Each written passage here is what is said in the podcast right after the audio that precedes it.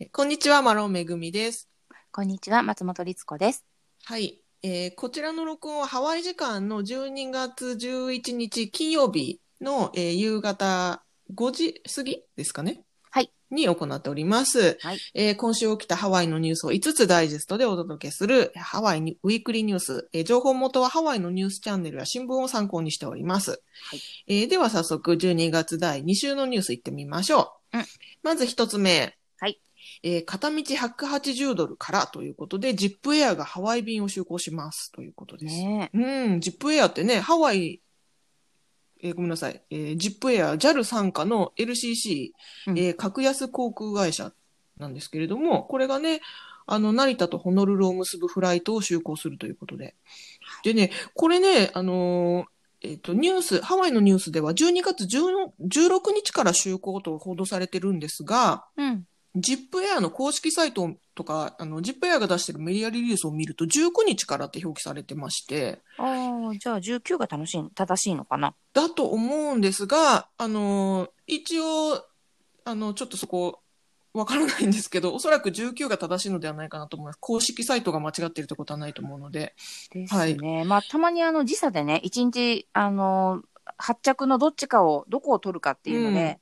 あの、違う時あるんですけどね。ね、でも16と19ですからね。そうだよね。おかしいよね。うんちょっと時差でもないしなと思っておりますが、ねえっ、と、まあ、とりあえずじゃあ、あの、公式サイトの方に習いますと、12月19日から、えーうん就航するということで、成田、ホノルル便ということになるそうです。ねね。しかもね、これがちょっと冒頭言いましたけれども、片道180ドルから。はい。冒頭ちょっと噛んじゃうぐらい安かったですね。は吐くみたいな。180ドルいや、偉いことですよ。だってこれ、往復でも400ドル切るんですよ。要はそう4万円切るわけでしょ？そう、だからあの前あったエアアジアとか、はい。ああいうのが確かそういう、あのじ時期によってはそういう安い時もあったんですけど、うん。もうあれがなくなって久しいですし、うん。逆にね、今この時期にですよ。うん。このようなしかも、パンデミックの時期にですよ。しかも JAL 参加ということでね、ねなんとなく安心感もある。うん、うん、うん。うんちなみに。そう、ちなみにね、このまたニュースとね、メディアリリースで違うところがあって、うん、あの、12月、1月に合計16便の副フライトがあるっていうふうに、うん。ハワイのニュースでは伝えてるんですが、ジップエアのウェブサイトを見ると13便っていうことになってるみたいで。なんだろう、その誤差。ちょっとした誤差わ。かんないんですけど、6と3、3の倍数がね、9だったり、なんかちょっとごちゃごちゃしてますが、まあ、とにかくめでたいニュースですよということで、はいで、ちなみにね、ジップエアっていうのは JAL によって運営されている国際便なんですけれども、今年10月からね、あの、スタートしたばかりということで。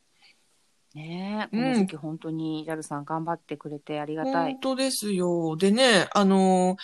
ー、えっ、とね、今、そういうわけでコロナがね、いろいろ騒がれてる時期ですけれども、このはいジップエアではジップコロナカバーというものをホノルル線からスタートするんだそうで、うん、うん、うん。このね、ジップコロナカバーっていうのがすごくてですね、渡航時のえ新型コロナウイルス感染症への無償保障、無料保障とサポートを提供しますよっていうものなんですって。うん、うん。これがね、あの、12月19日に、10ごめんなさい、12月19日からホノルル線が就航するわけなんですけれども、はい。えっ、と、そのホノルル線を利用するお客様に向けて、えっ、と、新型コロナウイルス感染症に関わる医療費、検査費、隔離費用が保証されると。ですから、うん例えば渡航先のハワイで新型コロナウイルスに感染の疑いが出た場合に、あの、相談ができる窓口を設置して、で、さらにそこら辺のね、あのー費用を保証してくれるっていうものなんですって。すごいよね。海外うん保し保険、なんとか保険みたいなのの上を行く感じだよね。もうすごいと思いますよ。うん。本当に。だって、あの、このニュースでもね、以前話しましたけど、もし万が一現地で、あの、コロナウイルスに感染したっていうこと、陽性反応が出た場合、要はその、症状がなくなるまでは飛行機に乗れないわけですから、ハワイにね、その治るまで滞在しなきゃいけなくなっちゃうわけじゃないですか。うん。で、その分のね、その滞在費だったり、もちろん医療費もかかりますけども、滞在費だけでもね、馬鹿にならないよね、なんて話をしてたんですが、はい。そこら辺をね、サポートしてくださるっていうことで、さらに安心してハワイに行けますよっていうことですよね。ねえ、うんそんなもともとお安いのにそんなにしていただいてっていう。いや、よろしいんですか？こんなにしていただいてっていうね。本当に。ねさらにね、うんホノルル線の運賃についてっていうところでもね、新しいリリース出てまして、はい。えっ、とね、ジップフルフラット座席用運賃っていうのがあって、えップフルフラットバリューっていうのと、普通座席用運賃、スタンダードバリュー。この2種類の運賃を設定していると。うんで、さらに、スタンダードバリュー、要はその、フラットじゃないよっていう、普通のやつの運賃の一部として、6歳以下のお客様専用運賃っていう、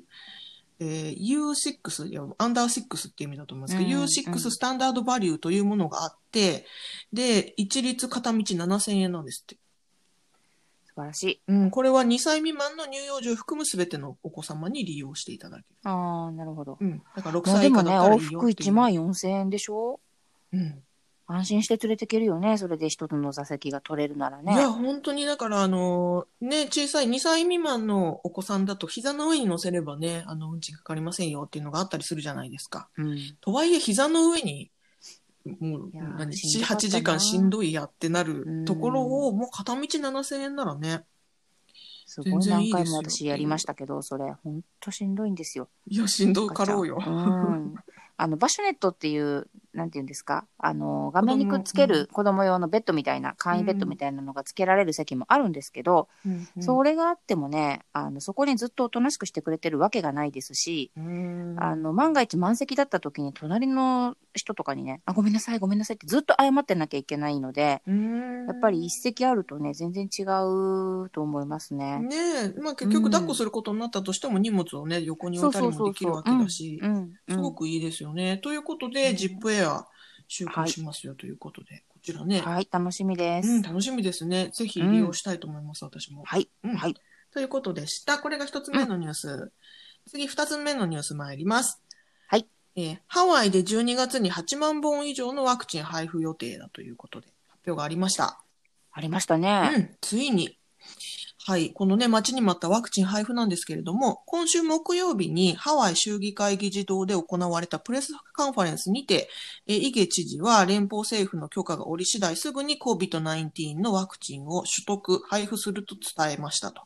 で、まあ、保健局の対応についての詳細も明らかにされたということなんですが、うん。これがね、あの、アメリカ、えー諮問委員会が FDA、え要するにアメリカの、なんていうのかな、アメリカ食品医療うん医薬品局っていうのかな、フードドラッグアドミニストレーションっていうんですけど、はい。ここに、こちらに対して、ファイザー社の COVID-19 ワクチンに緊急使用許可を出すことを推奨したと。まあ、それを受けて、まあ、いろんなことがね、トントントントンと、あの、急激に進んでいますよっていうことで、今週はね、うん大きなニュースなんですが、えっ、と、まずこの、えっ、と、木曜日のプレスカンファレンスで発表されたこととしましては、まず、えーハワイ、ハワイ州内で12月に8万1000本以上のワクチン接種を行いますよと。うんで、さらにこのワクチンが受けられる優先順位というのがあって、フェーズ1、2、3みたいな感じで、えーフェーズ1の方は医療従事者とか、介護施設の居住者及び従業員とか、ファーストレスポンダーの方たち。うん。で、一般の人へのワクチン接種はフェーズ3になりますよ、みたいなことが発表になりまして、すでにその受けられる優先順位っていうのは保健局の方で決められているということで、もうそのね、リストができてますよっていうことです、うんなようですね。で、さらに保健局の担当者の方によりますと、連邦政府は追加のワクチン供給に、供給に、ただいま取り組んでいるので、えっ、と、つまりこのね、えっと、コロナウイルスのワクチンって2回接種しなきゃいけないんですよね。はい。うん。ですから、例えば8万1000本、えーワクチンが入っても、それをその2回となると、半分の人数、要は4万500人しか、えっ、と、ワクチンが受けられないというわけではなく、まず、いうん第1便で来るのが8万1000本なんだけれども、同時に追加で来るから、だから、あのーえーワクチン、8万1000人にワクチンを接種することができますよ。っていうことを第2言ってます。弾の分は後で来るっていうことだよね。そうですね。で、なんかね、うんあのー、第1弾を打あの、第1回の接種をして、2、3週間ぐらい空けなきゃいけないらしいんですよね。2回目の接種をするまでに。ですので、そのインターバルの間に第2便を受け取りましょうというような流れになっているようです。うん。まあね、あの、低温で、その、保管するっていう、とても難しい問題があるワクチンのようなのでね、うん。逆に全部を入れといて、何ヶ月も保管しておくよりも、来たものをとにかく打って、また来るのを待ってっていう形になるんでしょうね。うん、そのようですね。今うんのその低温での保管が必要ってことなんですが、今回ね、あの、採用されるのがファイザー社の開発したワクチンなんですが、うんまあ、あの、ハワイはね、特に温暖な場所ですから、あの、配布が難しいんじゃないかってずっと懸念されてたんですが、このファイザーさんがね、数ヶ月にわたりワクチン配布の方法について、えっと、研究して、冷蔵コンテナを開発したと。ファイザーさん頑張ってる。うん。ですので、あの、そのね、ハワイでも安全に配布できる仕組みをもうすでに、えー取得しているので大丈夫ですよということで、ハワイヘルスケア協会の CEO の方が発表されたそうです。ね、なんかいよいよっていうか、思ったより早いなっていう印象なんですけど、本当に12月にそれだけ来るならね。うん、本当にね。うん。ね、まあもちろんその私たちみたいな一般人は3番目のカテゴリーになるんだろうから、来年入ってからでしょうけれどもで。しょうけれどもね。ねもうだとしてもね、うんもうその来ることが分かっただけでも、そうそうすごく安心感があるというか。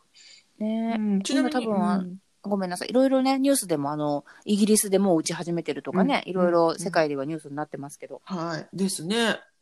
ちなみにね、このワクチン、費用が気になるところですが、費用は、えー連邦政府が負担するため、ハワイ州の負担は最小限になりますということで、うんまた、その、受ける側の私たちうんも、あの、費用を負担することは基本的になくて大丈夫だということでね、ね保険会社もその費用を負担することに合意しているということだそうです。いいぞ素晴らしい。うん。本当素晴らしいですよね。う。うんん。まあね、これ本当にどうなっていくんだろうっていう感じですけど。逆に言ったらすぐですからね。12月って今だから。そうそう、だから、もうあと、あとね、2、3週間、3週間ってことないか。2週間半2週間。うん。ぐらいの間にはもう打つんだね。ねえ第一弾の人はねっていう。ねで、ちなみにね、この、まあ、ワクチンってね、このコロナウイルスのワクチン以外でも、まあ、なんていうか、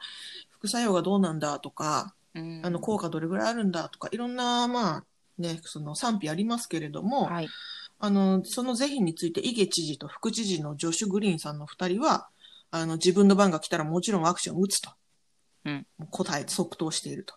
うんいうことでした。ちなみにね、ジョシュ・グリーンさんというこの副知事の方は ER、あの、救急救命室の医師としても働いているということで、そう、お医者様なんですよね。ですからもう私たちは科学を信用していますと。いうふうにコメントをされていました。ですので、つまりはね、皆さん恐れずに受けましょうねっていうことだと思います。はい。ねえ、こちらね、またあの、実際どういう段取りでとか、あの、一般の方への配布の段取りなんかもね、おいおい発表されると思いますので、わかり次第こちらでまたお伝えしたいと思います。はい、注目したいと思います。はい、いいニュースですね。うんはい。では、三つ目のニュース参ります。はい。えー自主隔離が10日に短縮されるかもしれませんというニュースですね。うんはい。はい。現在、ハワイ州では陰性証明書を持たない渡航者に対し、14日間の自己隔離が義務付けられているわけなんですけれども、これを10日間に短縮する予定であると、ちあの州知事が発表しました。まだあの予定なのでね、いつから実施されるかは未定なんですけれども、あのそういうあの意向であるということだそうです。まあ、ちなみにこのね、あの今まで14日間だったものを10日間にするっていうのは、えっ、と CDC、アメリカ疾病予防管理センターが発表した新しいガイドラインを反映したものなんですが、うんとはいえ、あの、じゃあ明日から、あの、10日にしますよっていうことができないらしくて、なんかシステム変更とかね、そういった手続きが完了するのに少なくとも1週間はかかると。知事の広報担当者が、えー発表しているそうです。ねまあ、それぐらいで、えっ、と、安全性がある程度確認されたっていうことなんだよね。うん14日間待たなくっても、10日間ぐらいでっていう。そうみたいですね。まあだから、ねあの、なんか潜伏期間も含めて10日間ぐらいで大丈夫ですよっていうことみたいですね。うん。ちなみにね、うんこの観光業界の関係者によりますと、この、まあ4日間短縮されるっていうことが、うんまあ訪問者の増加に、ハワイへのね、訪問者の増加にわずかに、えー期待できるのではという。まあ、特にね、ふ冬季は、冬の時期っていうのは長く滞在する人が増えるらしくて、ハワイに。うんうんあの、長期でバケーションに来る人が多いので、あの、であれば、えっ、と、10日自己隔離してでも来たいという人はいるんじゃないかみたいな、そういうことだそうです。なるほどね。うんまあね、あの、いいことなんだろうかもしれないけど、まあ、なんとなく私としては、とはいえ、あの、陰性証明持ってきてくれた方が安全だなっては思うんですけどね。うん、できることなら。まあね、いろんな環境あると思いますけど。うん。ね、う。うんん、そう思います。はい。これが3つ目のニュースでした。でははい。4つ目のニュース参ります。うんえーハワイ到着後の二次検査を知事に提案ということで、ハワイ到着後の二次検査。つまり、えっ、と、先ほどのね、3つ目のニュースとも絡んでくるところなんですが、現在その、渡航前の陰性証明書を提出することで自己隔離が免除になるというセーフトラベルプログラムというものが実施中なんですが、まあ、これが、えっ、と、セーフトラベルプログラムっていうのがまあ正式名称で、ニュースなんかでは事前テストプログラムとかって呼んだりもしますが、うん。こちらね、えっ、と、つまりその、えーハワイ行きの飛行機に乗るな72時間前までに、えーその、PCR 検査を受けて陰性証明を受け取るというようなことなんですが、えっ、と、それだけでは足りないんじゃないかっていうことが、オアフ島、ハワイ島、カワイ島、マウイ島、マウイ島というか、まあ、マウイ郡ですね。うん。の、この 4, 4人の知事が、知事、ごめんなさい、4人の市長さんが、はい。えっ、と、その陰性証明書を持っているだけじゃなくて、さらにハワイに到着した後にも検査を受ける、2回テストを受けるっていうことを義務付けてもらえないだろうかという、そういう提案をハワイ州知事に提出しましたということです。ね、なんか、進んでは戻って、優しくなっては硬くなってみたいな、なんかね。本当に3歩進んで2歩下がるはい。感じですが、私ね、これ結構賛成です。うん、なんか前に、確か先週か先々週にお話しした時にも出てきたと思うんですけど、うんやっぱり到着してから、うんあの、テストを受けるっていうのは必要、まあ、あった方がいいんじゃないかっていう意見を聞きますよね。うん、ちなみにね、このね、えっと、4人のね、しゅあの市長さんが提出している案っていうのは、そのセーフトラベルプログラム、つまり、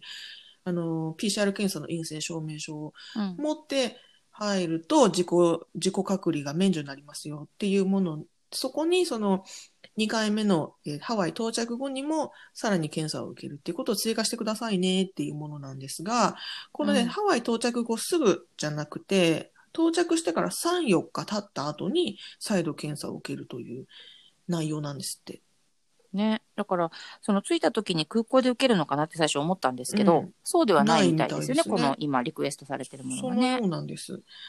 だだからこの3、4日っていうのがね、どういう意味合いなのかっていうのはちょっとニュースでは詳しく説明されてないんですけれども、ね。まあ、飛行機の中でとかっていうことなのかなって勝手に思いましたけどね。うんうんうん。飛行機の中でうん例えば感染して多少潜伏期間があってうん。症状が出る前ぐらいの感じなのかな、うんなんかそれを3、4日ってしたのかなと思いますが、うん。私もあのもちろん賛成ではあるんですけど、うん。じゃあ逆に自分がその立場だった時、ネガティブの証明書を持ってきたのに、うん。さらにまた3日か4日経ってから改めて、うん。でじゃあその間、うん。3日か4日の間はどうしてたらいいのっていうその辺3日の間はね、は自由にしてていいのかしら、ね、特にそこは自主隔離とは書いてないですけれどもね。ね。なんか、うん。やった方がいいに決まってるんだけどもやっぱりそれが全員が徹底できるかっていうとまたいろいろありそうだなっていう気はあとその、やっぱりね、旅行中いろいろ予定組んでる中で、ね。ね。どこでその検査を受けるのとかね。ね。あとまあ費用はどっちがどうすんのとかね。うん。あと万が一それでね、陽性反応出ちゃった時に、うん、外出先でその検査結果出ちゃうのとか、わかんないですけど、ね、いろいろあるでしょうけれども、まあ、まあそういう意向だと。ちなみにね、カウアイ島ではコロナ陽性の旅行者が増えているということが問題になってるんですよね。はい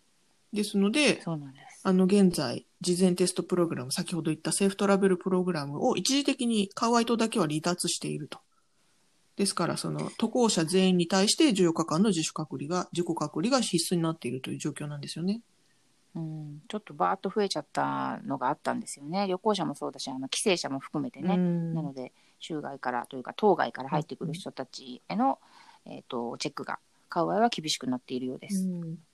ですのでね、今回のこの提案書、知事への提案書っていうのも、うんあの、カウアイ島のね、市長さんが割とこう、先頭を切ってというか、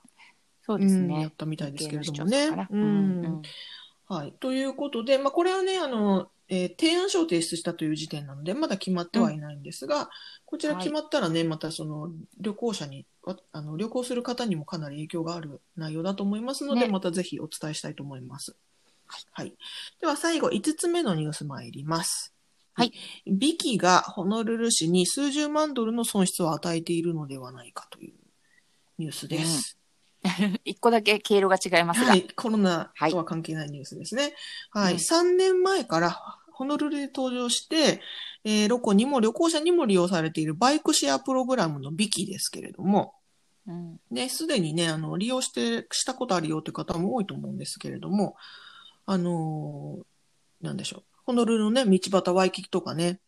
いろんなところにこう、あのーなんだ、バイクステーションって言って、その自転車のね、ステーションが設置してあって、そこで、あのーアプリかなんかでね、えっ、と、なんだ、立ち上げて、こう、自転車を借りて自由に乗り回せるよっていうやつなんですけれども、こちらが、日本でもね、あの、サイクリングシェア、あバイクシェア、うん。結構あるところもあるって、うんうん、聞きましたけね、そ。れがね、その3年、約3年前からホノルルでもやってるんですが、うん。こちらが実は市に対して数数十万ドルの損失をもたらしてもたらしているのではないかという指摘がされていると。まあ、うん日本円に換算すると数千万円っていうところなのかな？ね、うんまあ、要は赤字っていうことですよね。うん。あのー、ビキっていうのは、えっと、バイクシェアハワイという非営利団体が約3年前にスタートした自転車のシェアサービスなんですけれども、うんえっとですね、これが、えー要は非営利団体なので、えっと、え非営利目的ではないんですよね。うんうん、ここ自体はね。うんここ自体は。要はその、ハワイのホノルルの、えっ、と、なんだろう、こう自転車でクリーンなエネルギーで、えっ、と、さらに交通とか移動をスムーズにしましょうねっていう、その、うん旅行者も、あの、在住者も、えっ、と、の生活とかをね、生活や旅行を快適にするために、えっ、と、提供されているサービスなわけなんですけれども、はい。これが、えっ、と、なんかね、ちょっといろいろきな臭いことになってまして、うん。うんとね、ちょっと詳しくご説明しますと、えー市議会議員、ホノルル市議会議員のアン小林さんという方が、ビキがスタートする際、要は3年前ですよね、にバイクシェアハワイという非営利団体の立ち上げした際に、100万ドルの助成金が、えっ、と、ホノルル市から付与されていると、授与されていると。うん。うん。で、それを、えーどういうふうに授与されたかっていうことを示す RPA、RFP、RFP、えーなんだ、提案依頼書っていうのかな？提案依頼書っていうものがあるはずなんですね。それを、うん。えー市議会議員のアンコバヤシさんがホノルル市に提出するようにと、は見せてくださいというふうに求めてたんですが、未だに公開されていないと。うん。えーこのアン小林さんはもうこの2年間とか3年間とかずっとそのホノルル市にそれをあの公開しなさいと求めてるんですが、えー公開されないということで、うんあの、これおかしいんじゃないかというふうに疑問を呈していると。で、通常こうした新規事業に対して、まあ、どの事業者を採択するかっていうのを協議が行われるはずですよね。日本でもそうだと思いますけど、うんあの、公開でね。ですが、ね。あの、このホノルル市の新しい監査、監査機関によりますと、ホノルル市はこのプロセスを行っていないと。だから、どのようにして、バイクシェアハワイという非営利団体が、この事業に選ばれたのかということがうん明らかになっていないと。ここがおかしいんじゃないのと。それなのに100万ドルの助成金を得ていると。で、さらにその、えっ、と、監査報告書の中で、ホノルル市の監査役のトロイ島崎さんという方が、このバイクシェアプログラムの不透明性と説明責任の欠如によって、ホノルル市は年間46万ドルもの損失を受けていると指摘しているということで。で、逆に、非営利団体であるバイクシェアハワイは、年間270万ドル以上の売り上げを生み出しているということなんです。あ、売りが売り上げはあるのか。そうですね。あの、バイクシェア、あの、ビキを利用するのにお金を払ってるわけですからね。うんですからうんそのうん270万ドルの売り上げを、バイクシェアハワイを受け取っているが、ホノルル市や年、ホノルル市側は逆に年間46万ドルの赤字になっているんじゃないかと。で、この赤字は何なんだっていうと、えっ、と、自転車のステーションをですね、道端に設置されてるわけなんですけれども、うんこのパーキングメーターが移動されてるんですよね、そのおかげで。うんもともとそこがすごく、ね、駐車場が減ったんですよね、そうそうそうそうそのおかげでだね。から3年前にこのビバイクシェアハワイ、ビキをね、スタートするときに、もともとあった路中の駐車スペースっていうのが、えっ、と、その、ステーションになるっていうことで、撤去されちゃだいぶった。潰されちゃったのね。うんそれで、そもそもね、その、もう駐車場事情がすごく厳しい、駐車場のスペースがないよって普段からイライラしているホノルル市民にとっては、さらに車止めるとこなくなるじゃないかっていうことでね、あの、不満の声も出たりしたんですが、はい。実はその分のね、パーキングの収入が減ってるんじゃないかということをおっしゃっていると。うん。で、えっ、と、さらに、そのビキは都市の私有物、所有物である駐車スペースとか歩道を使っているわけですけれども、固定資産税などの料金は一切払っていないですよと指摘していると。確かにね。いろんなところに突如として現れたからな。うん、